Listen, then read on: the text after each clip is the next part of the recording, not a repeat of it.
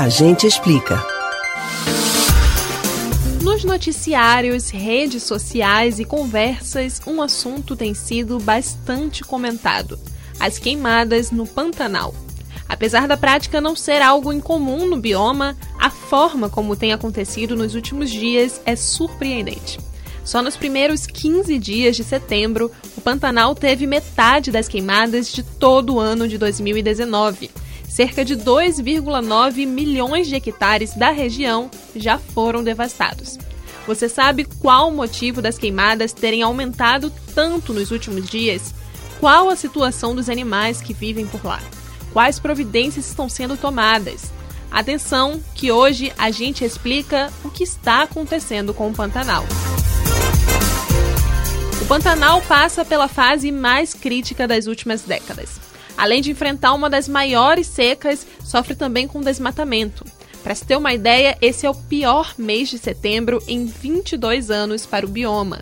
Mas a trajetória para chegar nesta situação é longa.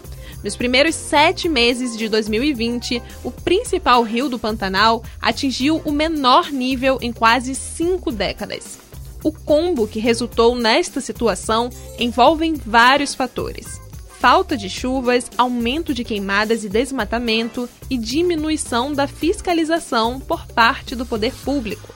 Segundo os especialistas, a maioria das queimadas não são naturais, ocasionadas pelas secas, mas sim propositais, com a justificativa de renovação de pasto, motivados principalmente pelo agronegócio. De acordo com o Instituto Nacional de Pesquisas Espaciais, INPE, até o ano passado foram desmatados 24.915 quilômetros quadrados do Pantanal.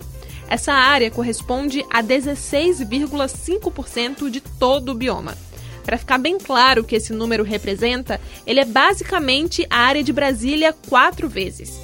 Um levantamento do Ministério Público do Mato Grosso do Sul apontou que cerca de 40% do desmatamento na área do Pantanal do estado podem ter ocorrido de forma ilegal, porque não foram identificadas autorizações ambientais.